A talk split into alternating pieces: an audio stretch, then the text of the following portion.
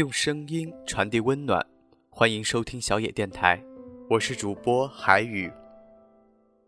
今天与大家分享的是李尚龙的《最好的休息不是睡觉》，最好的休息不是睡觉。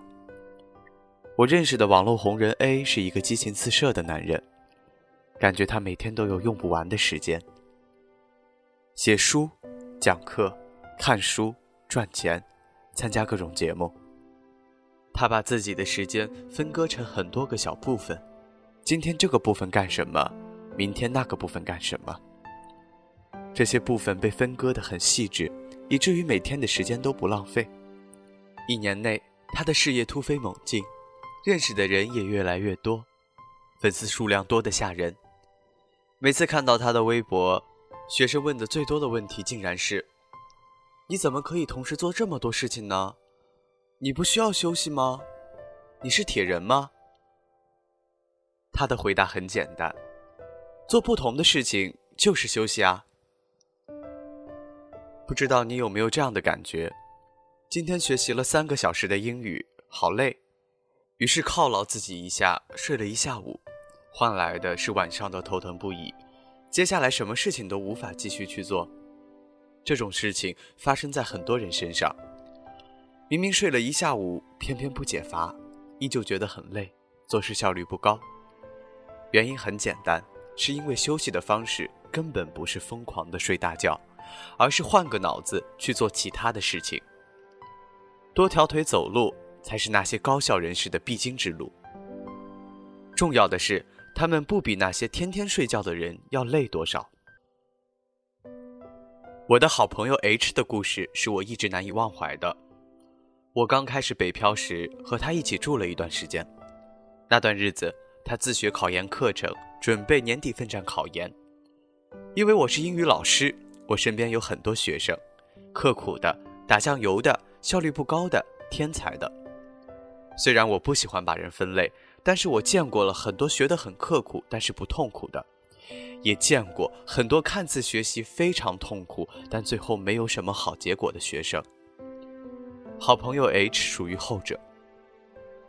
一天，他做了两个小时的英语题，背了一些单词，翻译了几个句子，累了。他伸了一个懒腰，接着倒在了床上，就像粘在床上一样无法自拔，打了几个滚儿，睡着了。我弄醒他，说：“你还考不考研？”他说：“我想休息一下再学。”他睡了一个小时，起来后效率低得吓人。书一直翻在那一页，一个多小时，还在盯着那几行看。我走近一看，才发现他已经拿出了手机翻阅着网页。他考研考了两次，都失利了。有一次他问我，我是不是已经老了，总觉得睡眠不够，白天困，晚上还失眠，学习效率还不高。和他做事有这么长时间，我非常明白，他一天超过十个小时的睡眠肯定是够的。于是我告诉他：“你试试不要用睡觉来放松，学累了去跑跑步。”在我的号召下，他和我一起办了一张健身卡。那段时间我在努力减肥，于是带着他一起去健身房。他本来疲惫的身躯在跑得汗流浃背后。精神不仅没有萎靡，反倒突然变得更加有活力。那天，他学到了晚上十一点，没困。当他做完了最后一道题后，伸了个懒腰，困意袭来，睡着了。那天晚上，他没有失眠，我听到了他的呼噜声。第二天，他给我打电话：“尚龙，去不去健身？”第二天，他继续跟我去了健身房。很多时候，我们觉得很累，打不起精神去做一些事情；我们觉得很困，却在床上睡不着。其实，不是因为我们老了，而是因为我们没有合理的运用时间。我们的时间如此宝贵，为什么不去规划的用？很多所谓休息时间，根本不是去蒙头大睡。而是去调整生活状态，换个大脑。睡觉只是众多放松方式的一种，除此之外，我们还有很多方法。我曾经的一个学生是北大学霸，在考研中，他每天的时间都被自己计划得非常详细。每天英语学了两个小时后，累了就开始画画，因为学英语用的是大脑记忆背诵的部分，而画画用的是大脑创作的部分。他画画累了，就继续去背政治。坐累了，他就站起来跑两圈，跑得出汗了，就继续学习。他每天让自己的学习不那么单调，生活不那么无聊。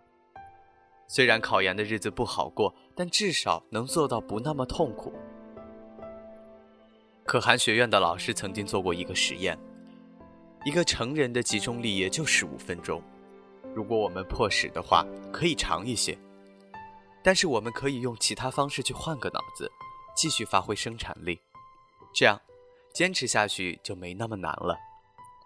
很多人在长跑的时候没有坚持下去，是因为我们的脑子里面只有自己的脚步，那一步步重复的步伐无聊且沉重，不久就会崩溃。一个个坚持下来的，都是把眼睛盯着一路的风景。你看，所谓休息，并不是睡大觉，而是在自己的生活中。添加一些料，变得不一样，变得多彩一些而已。回到我的生活，在刚当老师的时候，我觉得很新鲜，每天遇到不同的学生，讲的课每天都不一样，去的地点也换来换去。可是时间久了，不愿意背新课，讲的内容一样，学生即使不一样，但反应相同，地点就那么几个。于是我开始觉得生活特别无聊、枯燥，每天都觉得很累，上完课只想回家睡觉。那段时间，我觉得时间就像上了发条，无奈、无聊且无情。每天忙碌，但是不开心。一次偶然的机会，我认识了一个导演系的朋友，他教我写剧本，推荐一些作品让我去阅读、去学习。后来，我考上了青年导演培植计划。成立了自己的龙影部落工作室，写的文章也开始被很多人阅读。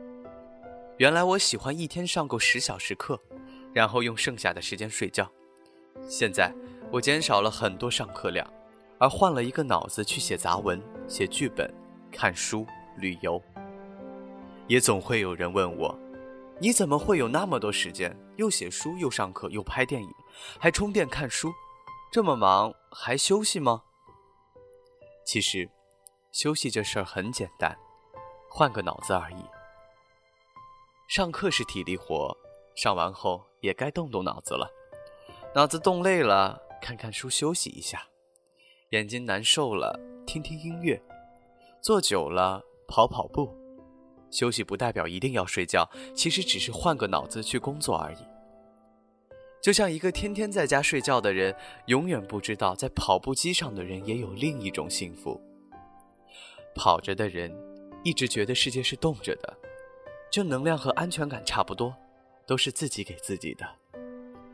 有时候，那些每天都像打了鸡血的人，不是他们天生和别人不一样，只是因为他们一直用一颗求知和求新的心去活着。关于睡眠。每天保证足够就好。一直觉得，好不容易才有的青春和生命，何必浪费在睡觉上？